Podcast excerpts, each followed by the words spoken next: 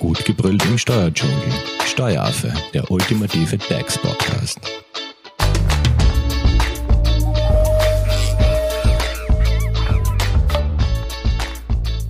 Hallo und herzlich willkommen beim Steueraffen. Steuern sparen zum Jahresende. Wir sind angelangt beim vierten und letzten Teil zu unseren Steuerspartipps. Und diesmal geht's um Tipps für Arbeitnehmerinnen und Arbeitnehmer beziehungsweise Steuertipps für alle Steuerpflichtigen. Zu Gast bei mir im Studio ist Michael Geilberger. Er ist Steuerberater bei Hofer Leitinger Steuerberatung. Hallo Michael. Hallo. Michael, Steuertipps für Arbeitnehmerinnen und Arbeitnehmer.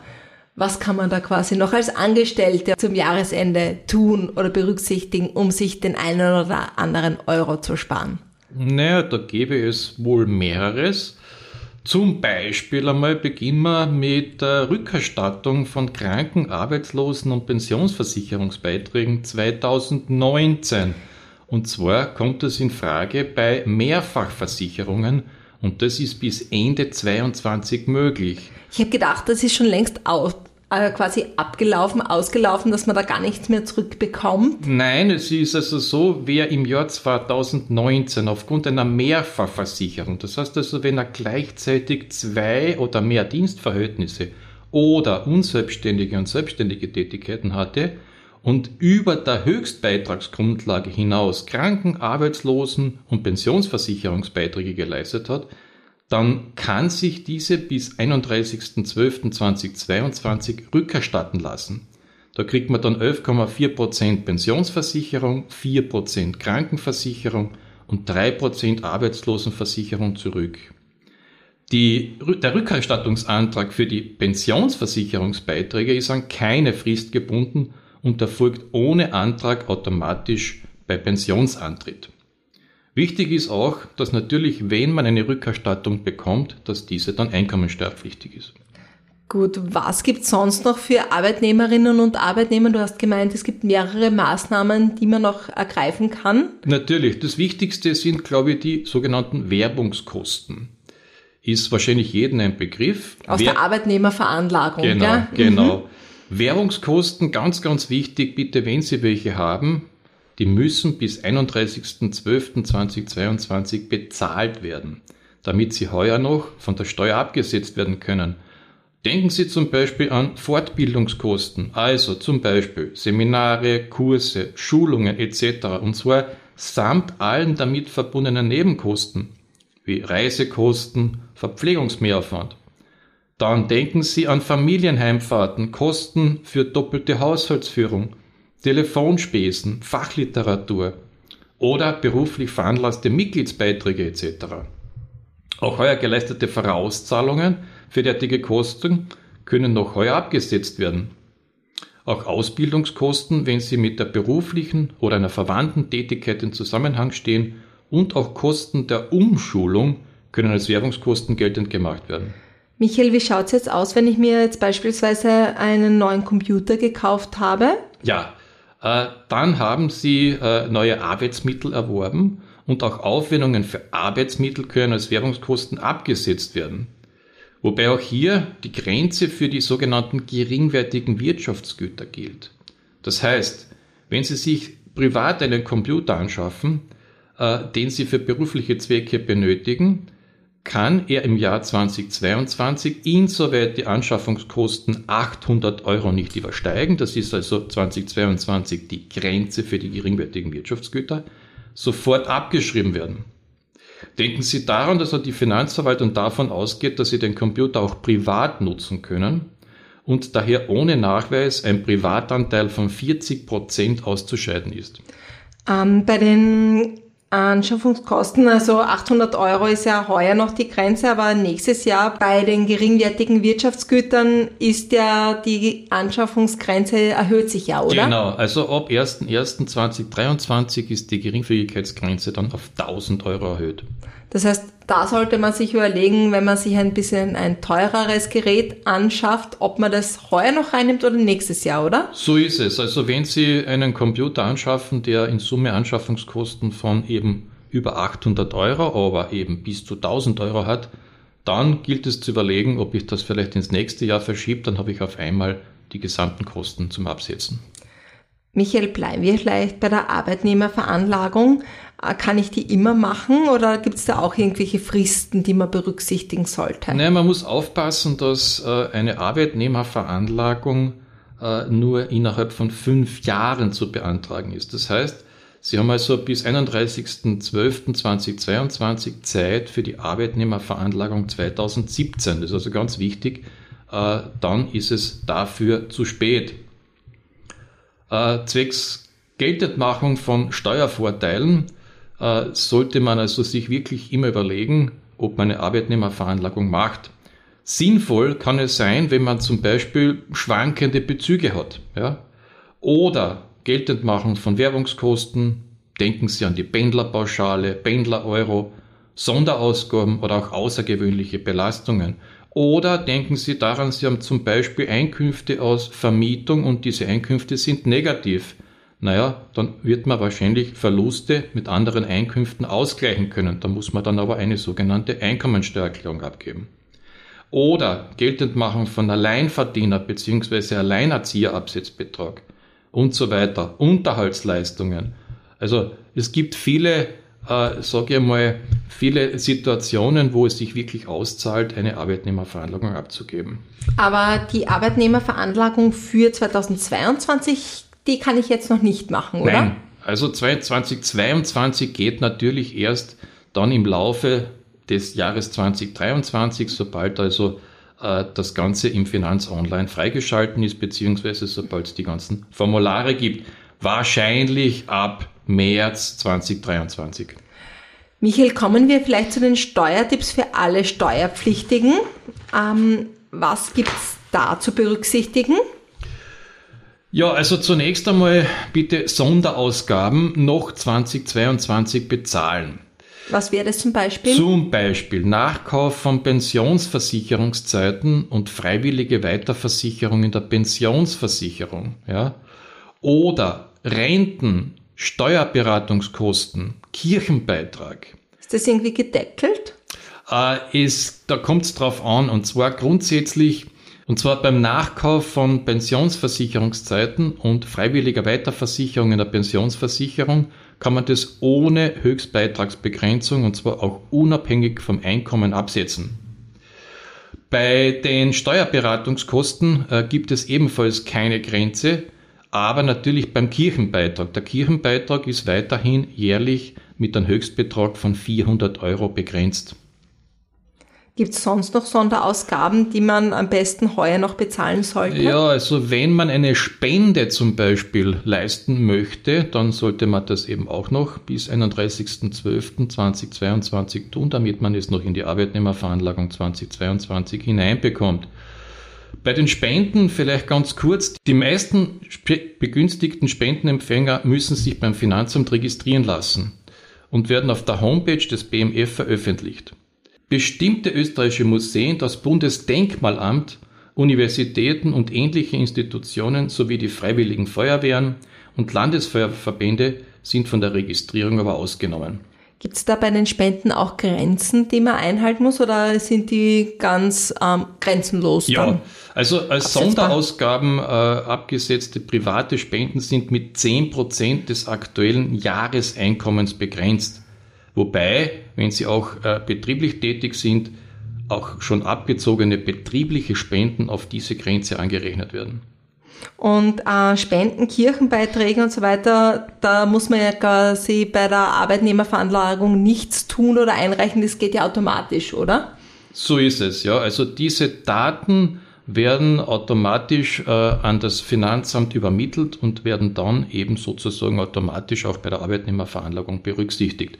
Das heißt, man sollte, wenn man die Arbeitnehmerveranlagung macht, allenfalls im Finanz online kontrollieren, ob alle zum Beispiel geleisteten Spenden hier eingetragen sind und wenn nicht, dann hat man eigentlich nur die Möglichkeit, dass man bei dieser Spendenorganisation nachfragt, äh, dass die allenfalls äh, diese Spenden, die ich geleistet habe, nachmeldet.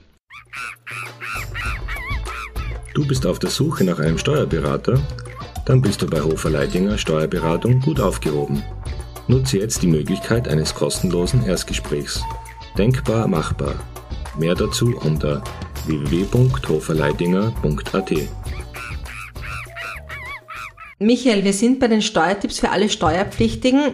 Was kann man quasi neben den Sonderausgaben noch berücksichtigen? Naja, es gibt jetzt äh, neu ab dem Jahr 2022 auch die sogenannte Ökosonderausgabenpauschale. Was ist das genau? Und zwar im Zuge der ökosozialen Steuerreform wurde ein neuer Sonderausgabentatbestand ab dem Jahr 2022 eingeführt, Neben dem Ausgaben für die thermische Sanierung von Gebäuden ist auch der Ersatz von fossilen durch klimafreundliche Heizsysteme begünstigt. Das heißt, was, was fällt darunter oder ja. ist das auch irgendwie wieder gedeckelt oder kann ich da alle Kosten reinnehmen? Das, das läuft so, also wurden Kosten für die thermische Sanierung von 4000 Euro bzw. 2000 Euro bei Heizkesseltausch und zwar nach Abzug aller Förderungen überschritten. So steht im Jahr 2022 das sogenannte Öko-Sonderausgabenpauschale von 800 Euro bzw. eben 400 Euro zu. Und die restlichen Aufwendungen werden dann auf die kommenden vier Jahre aufgeteilt. Diese spezielle Sonderausgabenpauschale kann im Jahr 2022 allerdings nur dann geltend gemacht werden, wenn der zugrunde liegende Förderantrag noch im Jahr 2022 eingebracht wird. Das heißt auch da Förderantrag zuerst stellen und dann kann ich genau. diese Kosten genau. als Sonderausgaben genau. entsprechend absetzen. Ähm, vielleicht noch ganz kurz zu den Spenden. Du hast ja gesagt, ähm, Spenden aus Sonderausgaben können ja an gewisse äh, registrierte Spendenempfänger quasi abgesetzt werden.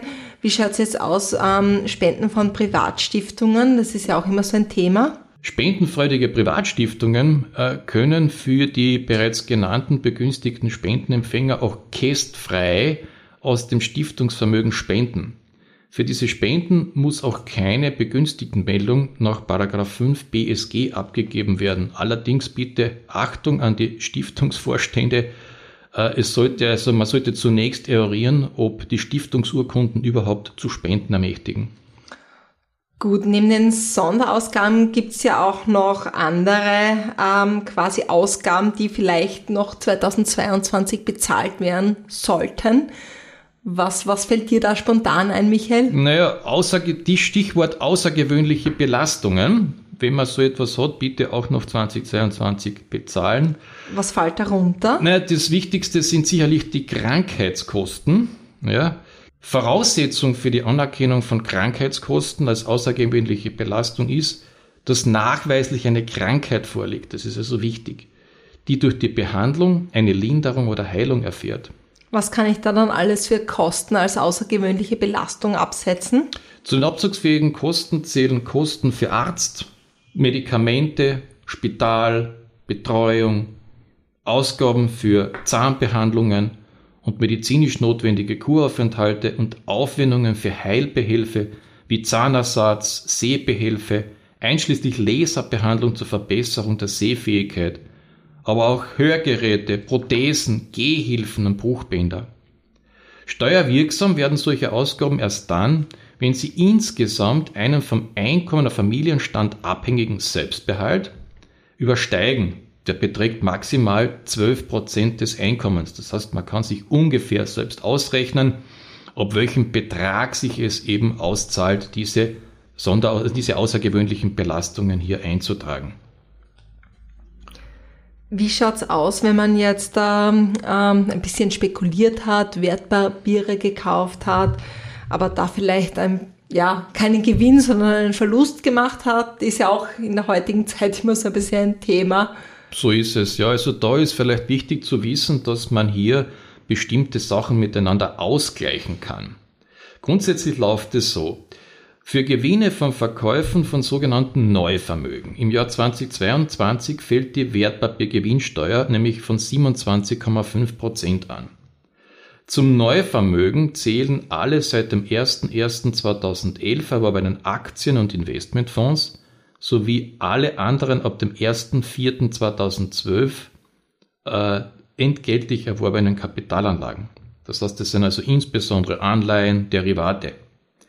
Seit dem Jahr 2022 zählen auch erworbene Kryptowährungen welche nach dem 31.03.2021 erworben wurden, zum Neuvermögen und sind Erträgnisse daraus mit jenen von anderen Kapitalanlagen verrechenbar.